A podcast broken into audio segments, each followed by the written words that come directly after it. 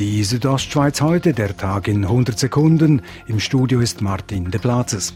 Nach dem Feldsturz letzten Samstag auf der Engadiner Straße bleibt die Straße zwischen Martina und Ovella für mehrere Wochen für den gesamten Verkehr gesperrt, meldet das kantonale Tiefbauamt. Etwa 800 Kubikmeter Gestein blockieren die Straße. Eine Umfahrung über Nauders und Pfunds ist signalisiert.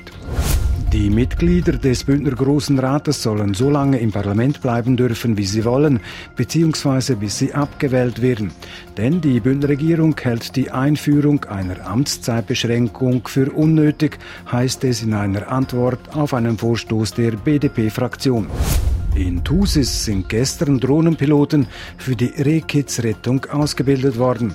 Der Kanton Graubünden beteiligt sich beim Projekt, wie Regierungsrat Mario Cavicelli erklärt. Wir haben darum gesagt, wir tun derige Drohnen anschaffen, tun derige Kurse, wo man das Drohnenfliegen kann lernen, auch mit unterstützen. Bis Ende April werden vier weitere ganztägige Ausbildungen durchgeführt.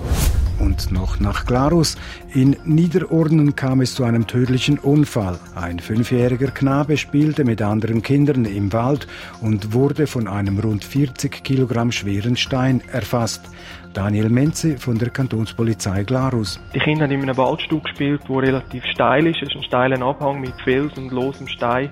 Ähm, warum dass sich der 40-millionige Stein dort gelöst hat, das ist jetzt im Moment Gegenstand von den Ermittlungen. Der Junge war nach dem Unfall bewusstlos und nicht ansprechbar. Er wurde ins Spital gebracht. In der Nacht auf heute erlag er an den Folgen seiner Verletzungen. Die Südostschweiz heute, der Tag in 100 Sekunden, auch als Podcast erhältlich.